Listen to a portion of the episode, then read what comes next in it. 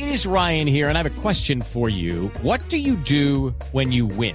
Like, are you a fist pumper? a woohooer, a hand clapper, a high fiver. I kind of like the high five, but if you want to hone in on those winning moves, check out Chumba Casino. At ChumbaCasino.com, choose from hundreds of social casino style games for your chance to redeem serious cash prizes. There are new game releases weekly, plus free daily bonuses. So don't wait. Start having the most fun ever at ChumbaCasino.com. No purchase necessary. BGW. Void were prohibited by law. See terms and conditions. 18 plus. Análisis, realidad, información en El Radar. Los hechos más importantes de la semana analizados a fondo. El eco de los acontecimientos. Un recorrido por lo que dice la gente con Ricardo Ospina. Aquí comienza El Radar en Blue Radio, la nueva alternativa.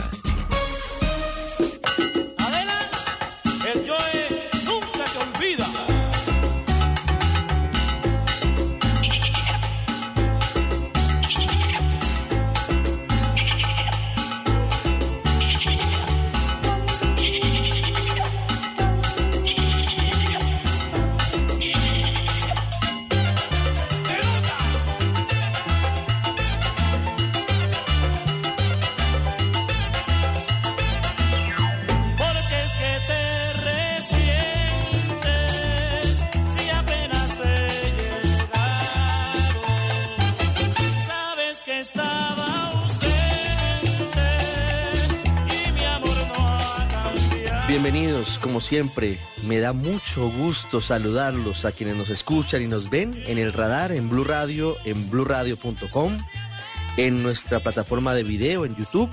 Hoy sábado 27 de enero termina el primer mes de este año 2024 con música tropical que seguramente usted ha escuchado, porque esta canción de Fruco y sus tesos es una de esas incunables, uno de esos muy infaltables clásicos de la música, El ausente, pero también escuchamos esta otra canción de los tiempos y ya saben por qué les hablo de esto, de Discos Fuentes. Comenzamos con El ausente y ahora nos vamos con El cocinero mayor.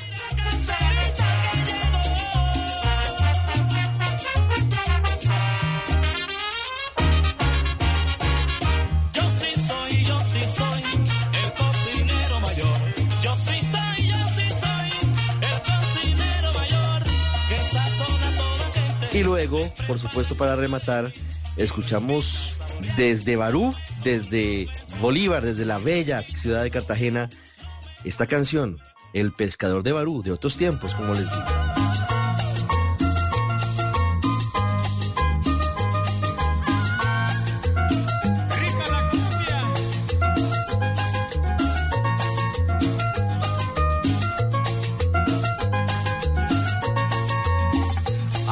No pude llegar a ti, quise dar un grito para desahogar. Entonces me puse a meditar, que uno viene al mundo es para sufrir, y me aguantó la tormenta, el mar estaba picado. Estamos escuchando esas canciones porque murió en las últimas horas el autor de estos clásicos de la música tropical colombiana, lo reveló Discos Fuentes, que fue una de esas grandes disqueras de todos los tiempos en Colombia. Murió uno de los hombres más cercanos al gran Toño Fuentes, que es un clásico en la historia de la música colombiana. Se fue el maestro Isaac Villanueva, el autor de todos estos éxitos. Murió en la ciudad de Barranquilla, falleció en su casa en la capital del Atlántico y hoy le rinden homenaje todos los eh, integrantes del mundo de la música en Colombia, del mundo de la música tropical en particular. Comenzamos con estas canciones El Radar, vamos a hablar en minutos y vamos a concentrarnos hoy particularmente en la emergencia por los incendios forestales en el país, en Bogotá, en eh, el departamento de Santander. Vamos a hablarles también de cómo se está adelantando una tarea para reforestar que es eh, el camino posterior a los incendios, es el paso siguiente a controlar la emergencia, luego de que el presidente Petro declarara el desastre nacional y anticipar el regreso de sus ministros desde Tumaco. Y voy a hablarles también en minutos también de la inteligencia artificial. De eso hablamos mucho en este programa, pero es lo que hoy está cambiando muchas costumbres y muchas maneras en el planeta. La inteligencia artificial llegó para quedarse Y ahora también está en el fútbol. De eso les hablamos a continuación. Muchas gracias por estar como siempre con nosotros en el radar en Blue Radio y en bluradio.com.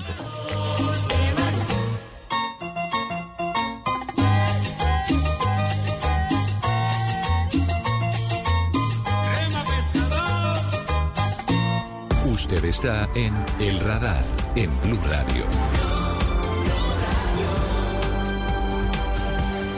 Vamos a comenzar con nuestros reporteros, con quienes están acompañando a los bomberos, que son los héroes, también con los integrantes del ejército, con la defensa civil, con la policía, que luchan, que sudan, que están arriesgando sus vidas, su salud, para controlar los incendios forestales que hoy siguen afectando a gran parte de Colombia. Muy difíciles situaciones en varias partes del país. Comienzo en Santander, ¿cómo no? Con Verónica Rincón. Los incendios en Ruitoque, en el Páramo de Berlín, en Mogotes y en otros municipios de los que hablaremos en segundos con su gobernador Juvenal Díaz Mateus. Verónica. Ricardo, buenas tardes. Fueron cuatro días de intensos trabajos de equipos de emergencias, bomberos, policía, ejército, fuerza aérea y comunidad en el páramo de Berlín en Tona, Santander, para controlar las llamas que terminaron arrasando con 350 hectáreas de zona de reserva natural que colinda con el páramo de Santurbán. Allá que voy aquí. Ay, Dios mío. Aunque por momentos se creía que por fin el fuego se había extinguido, las condiciones del terreno y los fuertes vientos hacían que se avivaran las llamas. Jorge Peña de Bomberos de Bucaramanga. Con la presión de nuestras máquinas logramos a esa altura poder tener una presión de 120 libras. Eso nos facilita a nosotros poder liquidar esos puntos calientes. En la zona el panorama es devastador, un desastre ambiental. Frailejones que solo crecen un centímetro al año convertidos en cenizas y cientos de animales afectados por el voraz incendio. Esto realmente es muy triste que esté pasando en Santurbán. En medio de la emergencia, soldados de la base militar del Picacho, amenazada también por las llamas, lograron poner a salvo un vivero de frailejones que se convierte en la luz de esperanza en medio del paisaje desolador. El general Oscar Vera, comandante de la Quinta Brigada del Ejército. Podemos decir que este es un punto de partida para iniciar una reforestación y una recuperación de todo este espacio medioambiental que fue afectado por el incendio. Expertos en medio ambiente alertan sobre las consecuencias a largo plazo, pues los páramos son ecosistemas vitales para el equilibrio ambiental y el suministro de agua en la región. Juan Carlos Reyes, director de la Corporación Ambiental de Bucaramanga, CDMB, explica un valle de más de 40 hectáreas de frailejones, lamentamos esa pérdida, y hay frailejones de 100, 200 años que, que, fueron quemados. La vegetación que alguna vez vestía el paisaje extraordinario en el páramo se convirtió en una extensa capa negra que denota tristeza por las especies afectadas. La viceministra de Ordenamiento Territorial del Ministerio de Ambiente, Tatiana Roa, anunció un plan de choque para recuperar la zona afectada. El de restaurar las zonas afectadas. En este caso, zonas de alta montaña, zonas de páramo. Las emergencias de los últimos días también dejaron daños en 120 hectáreas en dos incendios forestales en Florida Blanca y Piedecuesta. Otras 200 hectáreas fueron arrasadas en el municipio de Mogotes. Sobre las causas de los incendios, las autoridades están de manera paralela investigando, pues muchos de los 30 eventos por incendios forestales que han ocurrido en Santander han sido provocados. Este es un informe de Verónica Rincón desde Bucaramanga para el radar. Antes del gobernador del Santander, voy a los cerros orientales de Bogotá. Felipe García, otro reportero de Blue Radio, siguiendo el paso a los incendios, varios en Bogotá, pero los más fuertes en los cerros tutelares, en los cerros orientales, en Rosales y en el Cerro El Cable, que es un sendero muy querido por los caminantes, porque queda por el Parque Nacional, es un sendero muy tranquilo para quienes aman hacer senderismo, para quienes aman caminar por ese hermoso terreno del oriente de Bogotá. Felipe. Siete y media de la mañana del lunes 22 de enero de 2024. Era una mañana soleada en Bogotá cuando de un momento a otro una columna de humo empezó a salir de los cerros orientales. Allí empezó el primer incendio cerca de la quebrada La Vieja. Ahí el fuego empezó a consumir rápidamente la vegetación. Vamos bien y busquemos el camino. Bajemos, Freddy, bajemos hoy. A pesar de los esfuerzos de las autoridades por apagar las llamas, el fuego siguió expandiéndose, por lo que fue instalado de inmediato un puesto de mando unificado. Helicópteros y un avión empezaron a hacer descargas de agua. Sin embargo, las llamas tomaron ventaja de un momento a otro. Los más preocupados, cientos de personas habitantes de ese sector de la ciudad. El aire empezó a verse afectado y esa noche pocos lograron dormir. Eso, mejor dicho, nos tocaba utilizar las máscaras que nosotros tenemos ahí también para poder respirar. El peso del aire se siente el miércoles, cuando ya las autoridades le empezaron a ganar la batalla al primer incendio forestal, empezó uno más agresivo en el cerro El Cable a eso del mediodía. Este, sumado a otros incendios en distintos sectores de la ciudad como Kennedy, Bosa, Usme en el relleno de Doña Juana y en el occidente, muy cerca al aeropuerto, empezaron a pasarle factura a la calidad del aire. Pues realmente el aire ya está muy contaminado, entonces es bastante complicado el respirar. No fue sino hasta el jueves en la noche cuando la ciudad estaba cubierta de una densa capa de humo que finalmente las autoridades decidieron tomar medidas para proteger a los bogotanos. Hay alerta ambiental. Se extendió el pico y placa hasta el sábado. Algunos colegios distritales tienen la orden de hacer clases virtuales y volver a usar el tapabocas. Fueron algunas de las medidas que buscaban mitigar el impacto en la salud de los bogotanos. Mucho ahogo, mucho ahogo. Yo me ahogo mucho. Y la hermana mía también porque como le digo, ella sufre el corazón, ella tiene grande el corazón. Entonces, no, eso es, tremendo, tremendo. Cientos de ciudadanos de los barrios de alrededor del incendio sofocados tuvieron que salir de sus casas, o por lo menos los que tenían la opción. Algunos desesperados de las mismas comunidades subieron a ayudar a los organismos de emergencia a apagar las llamas, mientras que las autoridades por aire y tierra continúan batallando para apagar el fuego que hasta el momento continúa en los cerros orientales de Bogotá. Usted está en el radar en Blue Radio. Hoy dedicamos gran parte del radar a hablar de lo que está ocurriendo en el país y es una emergencia, una crisis por cuenta de los incendios forestales, por cuenta de la sequía. Varios municipios también ya están afrontando unos racionamientos de agua porque hay desabastecimiento. Han bajado en un 10% los niveles de los embalses. Esto seguramente no será una causa para racionamientos, pero sí empieza a generar una cantidad de situaciones difíciles. El presidente Gustavo Petro declaró estado de desastre y de calamidad nacional para poder movilizar recursos, para facilitar el trabajo del gobierno nacional con los gobiernos locales y se abre la puerta para que recibamos apoyo internacional de Chile, de Canadá, de Perú, de Estados Unidos. Uno de los departamentos más golpeados por los incendios forestales en esta semana que termina es Santander. El incendio en el páramo de Berlín fue muy grande, muy fuerte. Comenzamos en Ruitoque, en límites con Bucaramanga, un incendio que causó alerta porque llegó muy cerca de viviendas y condominios que están ubicados en esa zona del departamento. Señor gobernador de Santander, general en retiro Juvenal Díaz Mateus, bienvenido al radar. Gracias por estar con nosotros, general. Ricardo, muy buenos días. Un abrazo grande y un saludo especial a toda la audiencia de Blue Radio.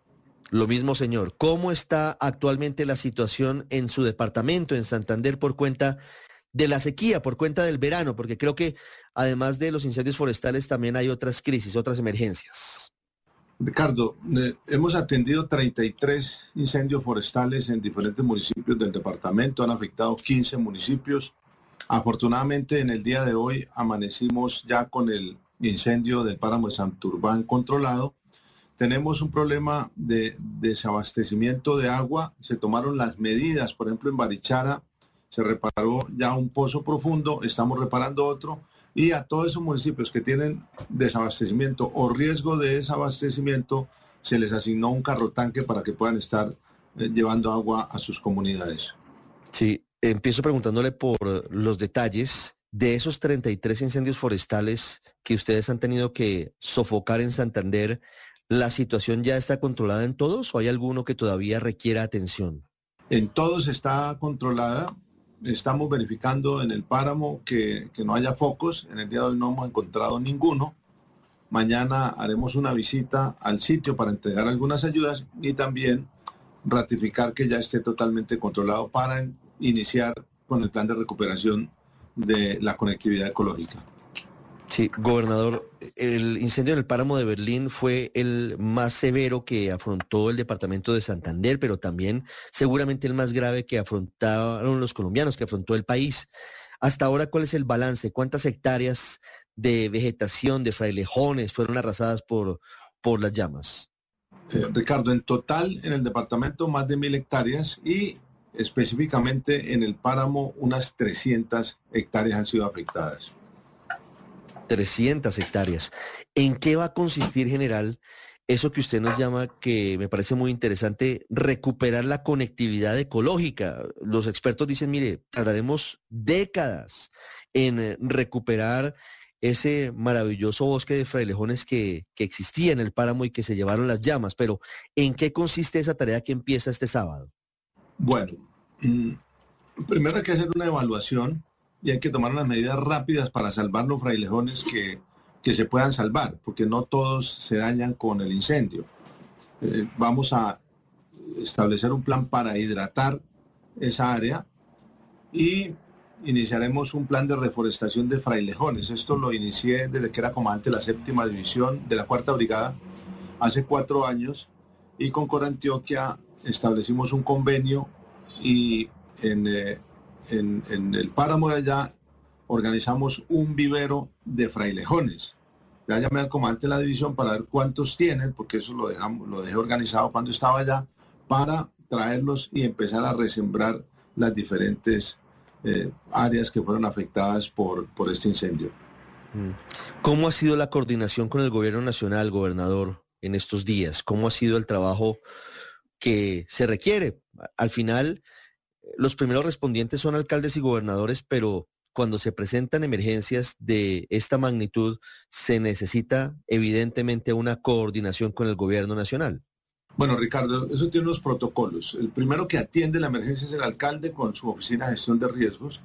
Cuando él sobrepasa la capacidad, acude a la gobernación de Santander, uno establece una sala de crisis para la emergencia y cuando sobrepasa las capacidades del departamento, acudimos al gobierno nacional, que normalmente es inmediatamente por la capacidad aérea que ellos la pueden suministrar a través de convenios o a través del pago de las horas de los helicópteros y de los aviones. Para mí no ha sido ningún problema, yo sé a quién llamar, en qué momento llamarlos. Eh, cuando inició el primer incendio en el área metropolitana, llamé al ministro de Defensa Nacional para que nos apoyara con aeronaves, envió una aeronave de la Fuerza Aérea, el otro día nos enviaron del Ejército, de la Policía Nacional y ese contacto lo hemos venido teniendo con la ministra de Ambiente. Le pedí que me mandara a alguien de alto rango. Ayer estuvo acá la viceministra, todavía está acá en el área y ahí vamos coordinando. Yo creo que la respuesta ha sido adecuada. Hemos tenido los medios, hemos tenido los recursos. En este momento tenemos un helicóptero con plata que nos dio la Oficina de Gestión de Riesgo que está disponible para nosotros en el aeropuerto. Con ese helicóptero mañana haremos un sobrevuelo sobre todo el área metropolitana, sobre el área del páramo para determinar si hay algún foco y poder atacarlo con el mismo helicóptero con los Bambis haciéndole descargas de agua.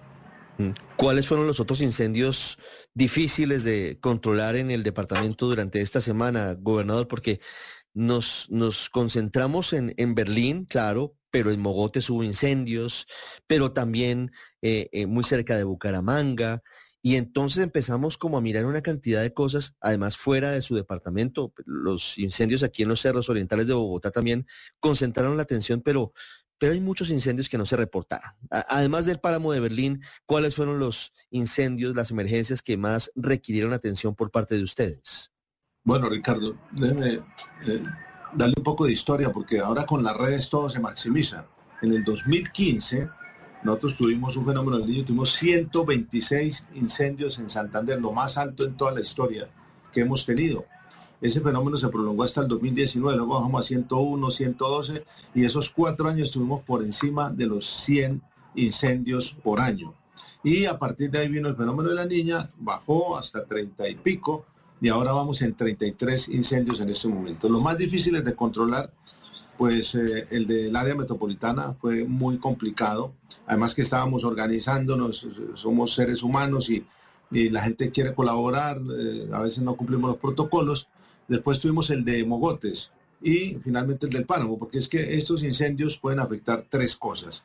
Y las personas o la opinión pública se concentra en, en, depende del momento en cada una de ellas. Pueden afectar la parte ambiental, que es lo que pasa con el páramo de Santurbán, con todos, pero especialmente por el páramo de Santurbán. Usted sabe que ese ha sido eh, motivo de polémica acá, ha sido el centro del debate político. Muchas personas se han elegido con eso a favor o en contra de algunas cosas en el páramo de Santurbán. Entonces, claro, tiene mucha relevancia a nivel nacional. Hay daño social, que es, es a veces uno no entiende esa prioridad. Yo, por ejemplo, si nosotros hubiéramos tenido un incendio más pequeño que el del páramo de Santurbán, en un área donde afectara o amenazara con asentamientos humanos, nosotros debe, de, la obligación era haberle dado la prioridad al asentamiento humano. Lógicamente que pues hubiesen venido todas las críticas, pero primero está la vida humana. Afortunadamente, el del área metropolitana que amenazaba asentamientos humanos ya lo habíamos controlado y el otro daño es el social, que pues, fue el que se presentó en Mogotes. ¿Por qué? Porque allá afectó cultivos de personas que tenían su esperanza en recoger la cosecha, obtener recursos, les vamos a ayudar para solucionar eso. Entonces son los tres tipos de efectos y hemos tenido de todo acá. El área metropolitana, amenaza de asentamientos humanos, Mogotes, la parte social de la agricultura, que viven de eso, y lo ambiental con el páramo de Sumapaz. Gobernador, ¿qué fue lo, ¿Qué fue de, de, Santurbán? Sumapaz es, es acá, acá cerquita de Bogotá, de Santurbán, sí señor. Eh, general, gobernador, ¿qué fue lo que pasó con el incendio en Ruitoque? Eh, hubo, hubo mucha preocupación porque ese incendio sí estuvo cerca, vimos algunos videos cerca de algunas casas, de algunos condominios, y eso afectaba directamente la vida de las personas. ¿Cómo, cómo fue esa historia? Bueno, mm, Ricardo, los incendios se pudiesen eh, extinguir si se actúa rápido pero pues tenemos varias limitantes. Una, que se reporta cuando ya está grande. Dos, que los medios aéreos no los teníamos disponibles, ya los tenemos acá en el área. Y, tres, que los vientos que teníamos en ese momento pues eh, avivaban mucho las llamas. Eh, es muy raro, pero entonces arranca, nosotros empezamos a controlar los incendios, el viento lo va llevando hacia los asentamientos humanos.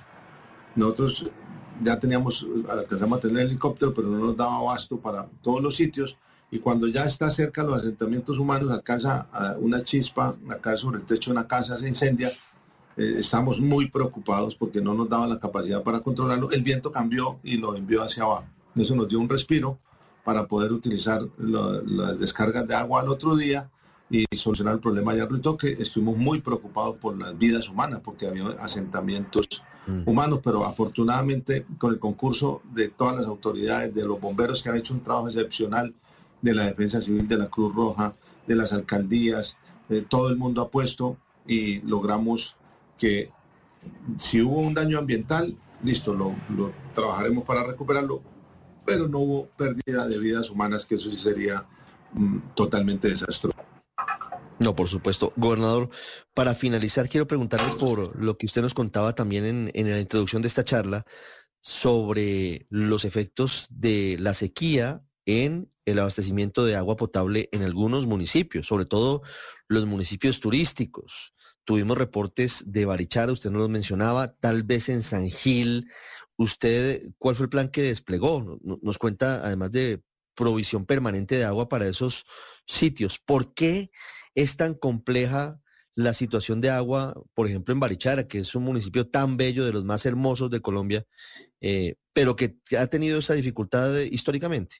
Bueno, Ricardo, nosotros ya le habíamos advertido a los municipios que iban a tener ese problema. Lo hicimos el 7 de enero, lo que pasa es que apenas llevamos siete días de, gobierno, se les envió una comunicación diciendo, mire, ustedes pueden tener problema de agua, tomen esa medida, racionamiento, etcétera, etcétera. Luego viene eh, ya el desabastecimiento. ¿Cómo reaccionamos nosotros de forma inmediata consiguiendo carrotanques? Entregamos hace dos días 20 carrotanques, ya habíamos entregado una gran cantidad para que cada municipio tenga su carro tanque y lleve el agua a las comunidades. Pero en términos generales lo que estamos mirando es soluciones de corto plazo inmediatas. Entre esas tenemos suministro de carro tanques, que es como lo más fácil. Soluciones a mediano plazo, que es los pozos profundos. Ya reactivamos uno en Barichara, eso les da un descanso grandísimo. Estamos con los ingenieros militares reactivando el otro y lo vamos a hacer en Villanueva. Y a largo plazo el arreglo de los acueductos. Usted me pregunta, ¿por qué ese problema en Barichara, un municipio turístico? Porque la burocracia, los trámites, los egos, las peleas políticas no han permitido que se haga el acueducto. Ya tomamos una decisión que es hacer el acueducto desde San Gil eh, el Ministerio de Vivienda nos va a dar una plata, nosotros vamos a poner de 10 mil millones de pesos, ellos van a poner 37 mil para que solucionemos ese problema del agua en Barichara de forma permanente y así vamos a trabajar en, varios municipios. Por ahora estamos en el plan de choque que lo hacemos con carro tanques. Esa es una buena noticia para Barichara. With the Lucky Land slots, you can get lucky just about anywhere. This is your captain speaking. Uh, we've got clear runway and the weather's fine, but we're just going to circle up here a while and uh, get lucky. No, no, nothing like that. It's just these cash prizes add up quick. So I suggest you sit back, keep your tray table upright, and start getting lucky. Play for free at LuckyLandSlots.com. Are you feeling lucky? No purchase necessary. Void where prohibited by law. 18 plus terms and conditions apply. See website for details. Para los turistas, para los habitantes de una bellísima zona del departamento de Santander. Señor gobernador Juvenal Díaz Mateus, general, muchas gracias. Un feliz día y estamos siempre pendientes de ustedes. Ricardo, un abrazo grande, un saludo especial a toda la audiencia de Blue Radio y muchas gracias por estar informando, muchas gracias por estar dándonos apoyo también porque los he escuchado ahí en los diferentes programas. Hacemos una pausa y ya regresamos al radar en Blue Radio y en bluradio.com. Ya regresamos a El Radar en Blue Radio. ¿Qué, qué alimenta a mi mamá? Mi primera gran sonrisa, mis primeras palabritas, como crezco a toda prisa,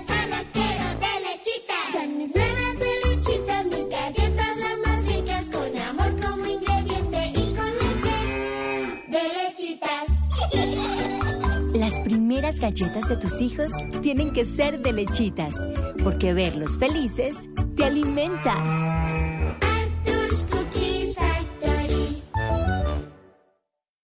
Este sábado en Travesía Blue los invitamos a hacer parte del programa Maletas Viajeras de la Red de Bibliotecas y el Banco de la República. Todos podemos acceder para llevar cultura, tradición e historia a cualquier rincón del país. Bogotá es el sexto destino recomendado para visitar en 2024, según una plataforma de viajes. ¿Qué viene en materia de turismo para la ciudad? Hablamos con el director del IDT, quien nos cuenta los ambiciosos planes para Bogotá. Nuestra canción viajera nos llevará en la voz de Elvis Presley al estado número 50 de los Estados Unidos. ¿Saben de cuál estado les estamos hablando? Se encuentra a 6 horas de vuelo desde Los Ángeles. Alisten maletas porque viajamos este sábado a las 2 y 10 de la tarde con Travesía Blue. Travesía Blue por Blue Radio y bluradio.com. Blue Radio, la alternativa. Volvemos con El Radar en Blue Radio. W Bernal nos habla de CO2 Revolution, la startup española que creó un modelo pionero de repoblación de bosques.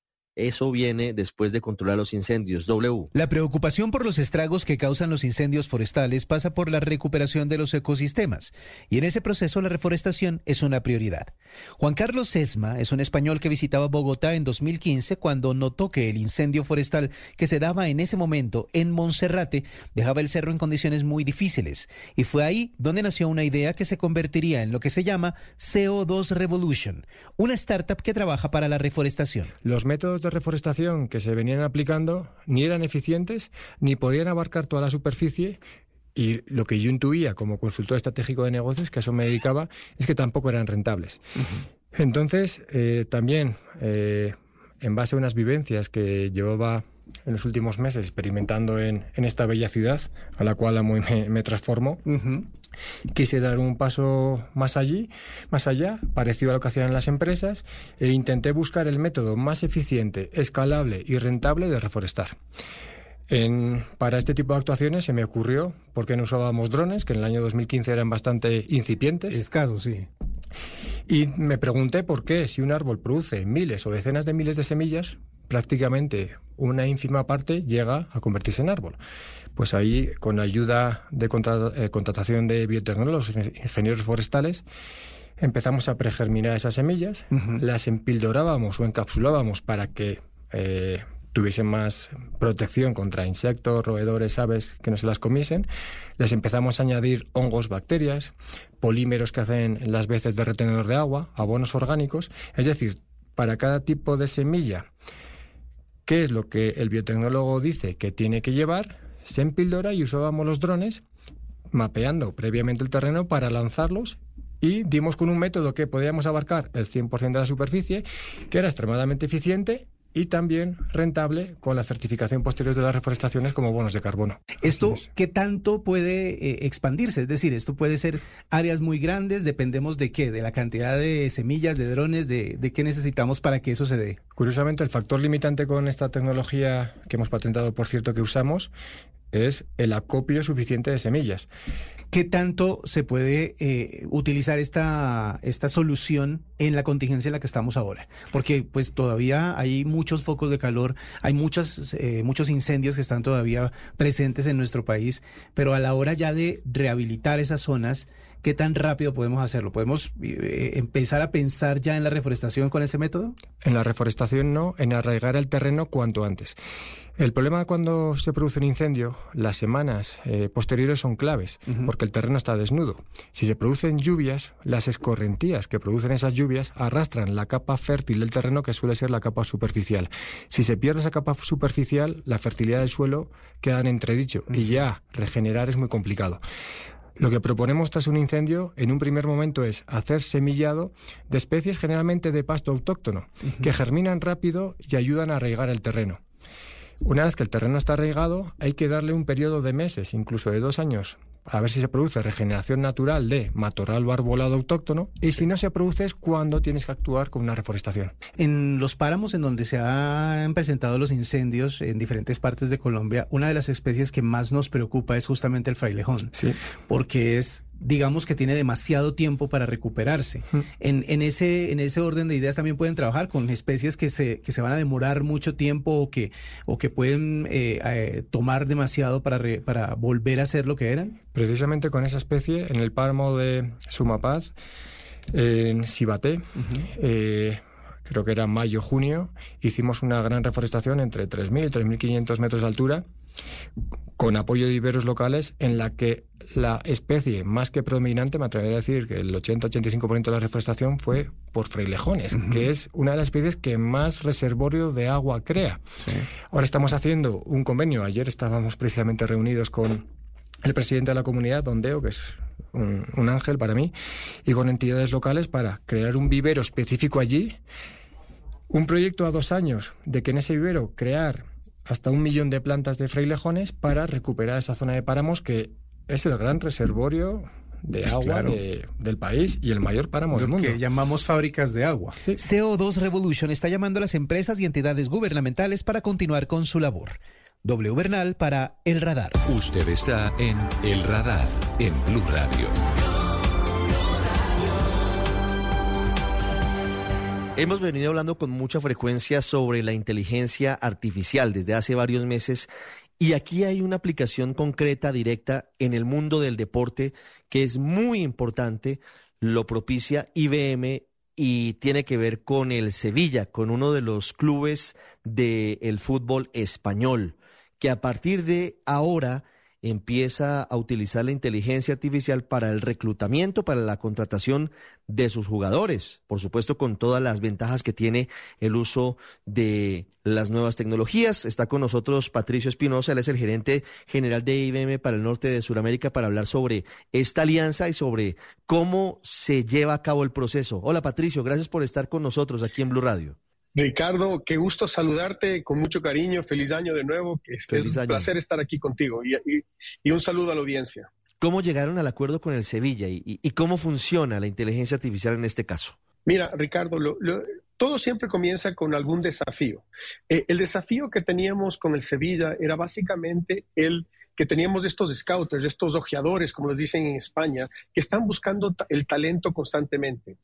Eh, y eso ha generado información tanto cuantitativa como cualitativa. Hay más de 200 mil reportes hablando sobre los jugadores y sus cualidades. Y, Ricardo, cuando hablamos de cualidades, no es solo temas como si es que la estatura o, si, o el perfil, o la posición en la que juega o cuántos goles o minutos, pero también temas cualitativos como si este jugador es un jugador que trabaja en equipo, eh, si es que qué, tipo de, de cualidades tiene desde el punto de vista deportivo el poder sumarizar y comparar y analizar esa información prácticamente en, tie en, tiempo real era un desafío. Entonces, hoy el Sevilla tiene la capacidad, Ricardo, de juntar toda esta información y decir, mira, eh, y no sé, Ricardo, ¿cómo se te ocurre buscar un jugador? Estoy buscando un jugador que sea ambidiestro, eh, que tenga, que sea, eh, que trabaje muy bien en equipo, que sepa que corra por la derecha, es decir, que tenga varias cualidades que estés buscando. Antes la búsqueda de ese jugador era muy complejo.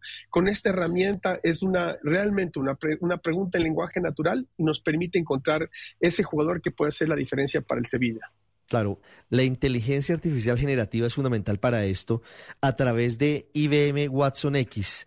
¿Cómo se carga la herramienta para tener toda la información? Claro, la inteligencia artificial justamente lo que hace es recaudar toda la información disponible para tener la mejor respuesta a quien le haga la pregunta. En este caso, si tuviéramos, eh, me parece muy bueno este ejemplo, se necesita un jugador para el Sevilla que patee con las dos piernas, que vaya bien eh, eh, con eh, golpes de cabeza. ¿Cómo se carga la información o cuál es el universo desde el que escoge la herramienta de IBM para dar la mejor respuesta? Mira, lo que hicimos, Ricardo, es que nosotros tomamos estos más de 200 mil reportes que el Sevilla había generado a lo largo de los últimos años de, estos scouters, porque el reporte es, hay cierta parte cuantitativa que ya está codificada y ya está estructurada, pero hay la parte cualitativa que está en el informe. Entonces, Watson X lo que hizo es leer estos reportes, sumarizar, entenderlos, sumarizarlos y poder tener como una base de datos. Imagínate una base de datos donde tiene todo esto ya parametrizado. Y cuando tú haces la pregunta, como lo hacías hace un momento, es simplemente saca la correlación y te encuentra los jugadores que, que eh, mejor califican a la, descripción que tú hiciste y te presentan los informes y el detalle de lo que está detrás para poder de nuevo encontrar e identificar ese talento que antes lo hubieras hecho manualmente, porque hubieras tenido que juntar a todos los scouts y decir, bueno, yo estoy, buscando un perfil con esto, eh, con estas características, lo que hace esta herramienta es que te acelera todo ese proceso para llegar a, los, a la, una lista más corta y ahí sí entender si es que la mejor decisión para el equipo es contratar a, a imagínate, es una lista corta de tres jugadores, ¿a cuál de los tres jugadores sería mejor contratar? Entonces, que acelera todo el proceso y complementa muy bien al trabajo que están haciendo, haciendo estos, estos scouters en el mercado. Sí, eso podría tardar semanas si se hiciera a la antigua, si se hiciera de manera manual. Claro. ¿En cuánto tiempo lo hace la, herramienta, el Scout Advisor? ¿cuánto ¿En cuánto tiempo lo puede hacer? Y ahora lo hace en tiempo real, en realidad. O sea, ya, ya una vez cargada la información, tú le haces consultas y es en tiempo real. Y, y, no es solo el tiempo que toma, Ricardo, es también el, el, el hecho de que puede ser que yo, como un scouter, vaya, vea un talento y me olvide. Imagínate, vi un jugador fantástico, fue hace seis meses, yo estoy viendo jugadores todo el tiempo y me olvide que vi a un jugador que se llame Mario, que se llame Ricardo, digamos Ricardo Espina, este, y me olvide y el momento que estemos buscando ese perfil, yo no tenga la capacidad de recordarlo y no lo ponga sobre la mesa, entonces realmente esto no solo te acelera, pero también te vuelve mucho más efectiva la búsqueda del talento que como tú y yo sabemos es fundamental, no solo en el deporte, pero en el día a día de nuestras empresas también. Claro, por supuesto. ¿Qué tiene que ver o cómo se puede explicar cada una de las dos variables que se tienen en cuenta por parte de Scout Advisor para, para buscar los mejores talentos para el Sevilla Fútbol Club en dos sentidos? ¿Qué significa análisis cuantitativo y qué significa el análisis cualitativo. Sí, cualitativo no estructurado. ¿Qué significa cada uno? Mm. Mira, el cuantitativo es fácil, ¿no? Es poner las características. Tú tienes, Ricardo, un jugador que mide, no sé, metro ochenta, eh, eh, juega de centro delantero, eh, tiene tantos años, tantos años de experiencia, tiene tantos años de edad. O sea, toda la parte demográfica, todos los números donde tú puedes poner un número, eso, esa es la parte estructurada. La parte no estructurada o la parte cualitativa, como nosotros decimos, es cuando eh, alguien escribe un sentimiento o escribe, oye, este, yo creo que este jugador tiene potencial. Si bien es centro delantero, si le ponemos como punta derecha, puede tener, puede ser muy efectivo complementando al jugador que yo tengo. Este es un jugador que tiene características que, que, es muy rápido y puede retroceder para defender de una forma efectiva. Hay ciertas descripciones que son eh, eh, que de nuevo es cualitativo, es, es, descripción de las características del jugador, que es imposible ponerlo en números. Y eso es lo que la herramienta lo entiende, lo, lo parametriza y te lo puede contestar cuando lo estés buscando. Sí. En este caso, Scout Advisor, ¿es exclusivo para el Sevilla o es posible que IBM con eh, la herramienta Watson X llegue a otros equipos o tendría que hacerse una herramienta particular para cada uno? ¿Cómo funciona en el mundo comercial y en el mundo deportivo un elemento como estos, que al final es un elemento que puede marcar una diferencia grande en la selección de los talentos. Una genera, claro, una, genera una ventaja competitiva tremenda. De nuevo, el secreto de todo equipo, Ricardo, es el talento. O sea, al final del día son las personas las que hacen la diferencia. Bueno, nuestro principio y nosotros partimos de que la propiedad intelectual que se desarrolla dentro de nuestra plataforma de inteligencia artificial generativa, que es Watson X, esa inteligencia, ese capital intelectual es del cliente, en este caso del Sevilla. Ahora, otros equipos, otras organizaciones pueden tener una idea, pueden tener un concepto, pueden tener una necesidad, pueden tener un dolor, un desafío, nos buscan, nos ponemos a trabajar y encontramos una solución a la medida de lo que, de, que estas empresas, organizaciones tengan. Entonces, esta solución en particular, el Scout Advisor, es la propiedad intelectual del Sevilla y ellos lo van a aprovechar para tener una ventaja competitiva. Y si bien han ganado un montón de UEFA Leagues en los últimos años, la ganaron el año pasado, ahora también apunten a una Champions o quizás a una liga eh, que no la han ganado en algunos años. No, pues es una herramienta muy interesante y una aplicación de la inteligencia artificial generativa en este momento de manera concreta concreta en el mundo del deporte y específicamente en el mundo del fútbol. Patricio Espinosa, gerente general de IBM para el norte de Sudamérica, gracias por explicarnos este desarrollo y seguiremos pendientes de, de los resultados del Sevilla luego de la aplicación de esta herramienta. Exactamente, Ricardo. Gracias por el tiempo, gracias por la entrevista te mando un abrazo con muchísimo cariño. Usted está en el radar en Blue Radio. Hoy estamos intentando analizar aquí en Blue Radio, en el radar, lo que está ocurriendo con las altas temperaturas, con la sequía, con el contexto del fenómeno del niño y con los incendios forestales, por supuesto con la sequía que hay en algunos municipios también, pero fundamentalmente hoy la crisis que afronta gran parte de los municipios en zonas en riesgo es por los incendios. 900 municipios en riesgo de incendios forestales, según reportó el IDEAM en las últimas horas. Y hay una situación importante, hay un componente científico, un componente que tiene que ver con otros aspectos que no hemos considerado. Nos hemos centrado en hablar con los gobernadores, con los alcaldes, con las personas que atienden la emergencia, pero esto tiene un trasfondo. Y para entenderlo he querido saludar hoy aquí en el radar a Juan Carlos Benavides. Él es profesor del Departamento de Ecología y Territorio de la Universidad Javeriana para intentar entender lo que está pasando hoy. No es nuevo, ha pasado en otros momentos. Hoy seguramente lo tenemos más cerca porque ha sido eh, en algunos casos mucho más fuerte el nivel de los incendios. Profesor Benavides, muchas gracias por estar con nosotros hoy en el radar. No, antes muchas gracias a ustedes por la invitación. Profesor, ¿qué es lo que está pasando hoy con los factores que están uniéndose y que están llevando a lo que hoy ocurre. Hoy el presidente de la República decreta eh, situación de desastre. Algunos incendios, sobre todo en, en, Bogotá y en otras zonas, no han podido ser controlados y se deteriora, entre otros, la calidad del aire. ¿Qué está pasando hoy en el país? No, pues hoy son las consecuencias de una combinación de factores que no son tan positivos para nuestra sociedad. Y uno es el cambio climático, obviamente, que incrementa las temperaturas y afecta los patrones de clima, como vimos sobre todo durante algunos segmentos del año pasado, sobre todo en el hemisferio norte, donde hubo esos veranos con tantas temperaturas. Y ahora tenemos una condición particular en nuestro país, que es una anomalía que es estacional, que es el fenómeno del niño. Y aunque realmente uno puede tener un niño fuerte que produzca un evento de sequía en nuestro país, como lo hemos tenido en el 2010, que fue pues como una niña, luego tuvimos un niño fuerte en el 2015, ahora tenemos un niño fuerte que de cierta manera está correlacionado con esos procesos de cambio climático, de aumento de la temperatura y en esta situación particular de reducción de las precipitaciones.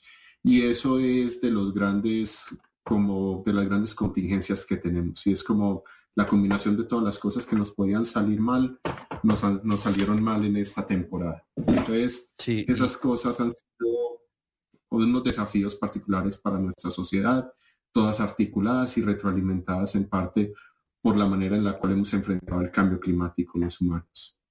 Sí, quisiera detenerme en ese punto, profesor, para que usted nos explique eso. Todo lo que podría haber salido mal, salió mal. Eh, en detalle, ¿Qué no nos ha favorecido en esa temporada? O sea, primero, eh, el secretario, de las Naciones Unidas, Alfredo Guterres, el año pasado mencionó que estamos en la época de la ebullición, en el sentido como que la época de las advertencias de las consecuencias del cambio climático ya había pasado y llegamos al momento en el cual estamos enfrentando ya, pues ya nos toca vivirlas y diseñar nuestra sociedad alrededor. Y esto se denomina adaptación al cambio climático. Y es como cambiar la manera en la cual planeamos nuestros territorios, escuchamos nuestras leyes, eh, como nuestros líderes nos guían hacia el futuro que necesitamos, porque ya esto no es como una situación excepcional. O sea, sí es excepcional para nosotros en este momento, pero se va a volver más y más como una medida que avance. Digamos que tenemos este periodo del niño de una alta intensidad en este momento y con los problemas que tenemos en este momento de manejo de los incendios, manejo de las coberturas, el agua en muchos municipios. Imagínense este mismo evento en 10 años, cuando sea más intenso todavía o más largo. O sea, como sociedad esto no solamente una crisis que estamos enfrentando, sino un llamado de atención hacia las crisis que se nos avecinan en el futuro, porque estas situaciones solamente van a ser más intensas y más probables hacia el futuro en la correlación que tienen con el cambio climático general.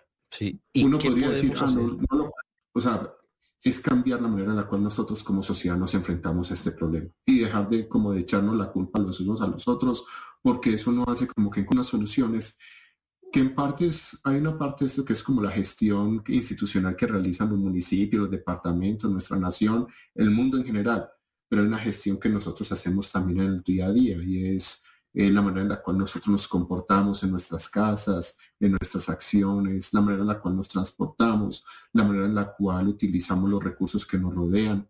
Y eso pone una presión sobre los sistemas que nos ayudan, como el sistema hidrológico en nuestro país, el sistema agricultura en nuestro país, sistemas que ahora se encuentran en unas crisis tremendas debido a esto. Y uno podría decir, ah, no lo planeamos bien, o ellos no lo planearon bien, pero en realidad nosotros nunca nos cambiamos nuestros comportamientos para favorecer que esos cambios existieran. Entonces, estas cosas son tan grandes que, que nos exigen es como una sociedad completa, no como hay unos cuantos responsables, sino cada uno de nosotros tenemos parte de esta responsabilidad porque son las acciones de, nuestro, de todos nosotros que en últimas tienen estas consecuencias. Por ejemplo, los fuegos que tenemos de Bogotá son una crisis tremenda, o sea, la calidad del aire, la afectación a la calidad de personas, o sea, las personas con algún problema respiratorio en este momento es una crisis tremenda. ¿Nos podemos poder anticipar a esto? De cierta manera sí, pero esta es una planeación que ha llevado 10 o 20 años y es cambiar las coberturas que se encuentran en otras especies de árboles. Pero si alguno de ustedes ha tenido sus materas en la casa, saben que un árbol no crece en seis meses. O sea, ni siquiera un ciclo de elecciones de cuatro años le permite usted gestionar un árbol, porque un árbol de cuatro años es un arbolito minúsculo. Profesor, pero mire, e, e, ese tema, ese tema me parece fundamental porque, porque va más allá de lo que siempre lamentablemente termina concentrando la atención, va más allá de la pelea política. Esto no tiene que ver con política. Eh, en los cerros orientales de Bogotá, por ejemplo, yo no sé, profesor, si, si podemos hablar un poquito más sobre la proliferación de, entre otros, el retamo espinoso, que es una maleza que prende muy rápido, que no es eh, nativa de los cerros y que fue puesta allí o llegó allí como maleza, no se ha retirado y ha sido seguramente una de las causas, uno de los combustibles de los incendios. Y no se ha tenido un plan de reforestación eh, de largo plazo, de largo aliento, para eh, minimizar un riesgo frente a posibles incendios forestales tiene toda la razón. Y, uno pensaría, ah, eh, las instituciones a cargo han hecho muy poquito, pero si usted se fija la magnitud de los contratos y los esfuerzos que ha hecho el acueducto para remover el retamo de sus predios, o sea, es una cantidad de plata que uno pensaría, o sea, esta plata mejor en una escuela, o sea, son miles de millones de pesos que se ha invertido. El problema del retamo es un, es un problema que nos sobrepasó de cierta manera porque ya está presente en muchas áreas y priorizar cuáles áreas, sobre cuáles áreas debemos invertir para removerlo es un aspecto estratégico. Sin embargo, hay otras medidas que son más como de la misma ecología de, las, de los ambientes que nos rodean, que uno lo puede utilizar para combatir el retamo. Por ejemplo, al retamo no le gusta la sombra. Entonces, si tuviéramos un sistema de propagación y, y recuperación de estas áreas en las cuales sembráramos árboles nativos que den sombra, protegiéndolo en sus primeros años del retamo, en 10 años no tendríamos retamo porque la sombra sacaría el retamo. Entonces, hay diferentes maneras de luchar contra el retamo y una es como sacándolo de raíces, lo cual es muy poco eficiente porque él suelta miles de semillas, usted saca las raíces y los, los arranca y los quema este año y en dos años vuelve y tiene el mismo problema. Y no hay una, o sea, no hay una manera eficiente de removerlo así. Pero si uno utiliza las propiedades de los ecosistemas para manejarlos a ellos mismos, se abaratan los costos. Las consecuencias de esto es que no es algo que usted pueda hacer en unos años, sino que demora 5, 10 o 12 años. Y nosotros todavía fallamos en la capacidad de gestionar nuestros territorios en esas ventanas temporales, porque, o sea, porque no somos capaces de tener una política que continúe haciendo lo mismo y esforzándose durante 10 años continuos. Cada cuatro años tenemos casi un cambio completo de todo el personal técnico y operativo de las corporaciones y los institutos nacionales. Tenemos también un cambio en las prioridades de conservación y de manejo de los ecosistemas y eso nos dificulta mucho la planeación a largo plazo. Entonces, o sea, estamos en una crisis en la cual nosotros como sociedad, cuando me refiero a nosotros como sociedad, es como nuestra estructura base como sociedad no está preparada para enfrentarse a un problema que requiere una solución a 10 o 15 años. Profesor Benavides, muchas gracias por estos minutos, por habernos contado esta historia y pendiente siempre de esto. Sí, señor, muchas gracias. El radar en Blue Radio.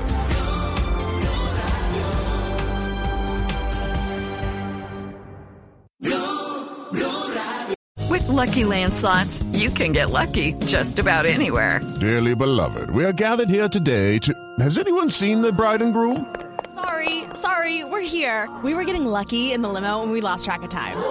No, Lucky Land Casino, with cash prizes that add up quicker than a guest registry. In that case, I pronounce you lucky. Play for free at LuckyLandSlots.com. Daily bonuses are waiting. No purchase necessary. Void where prohibited by law. 18 plus. Terms and conditions apply. See website for details.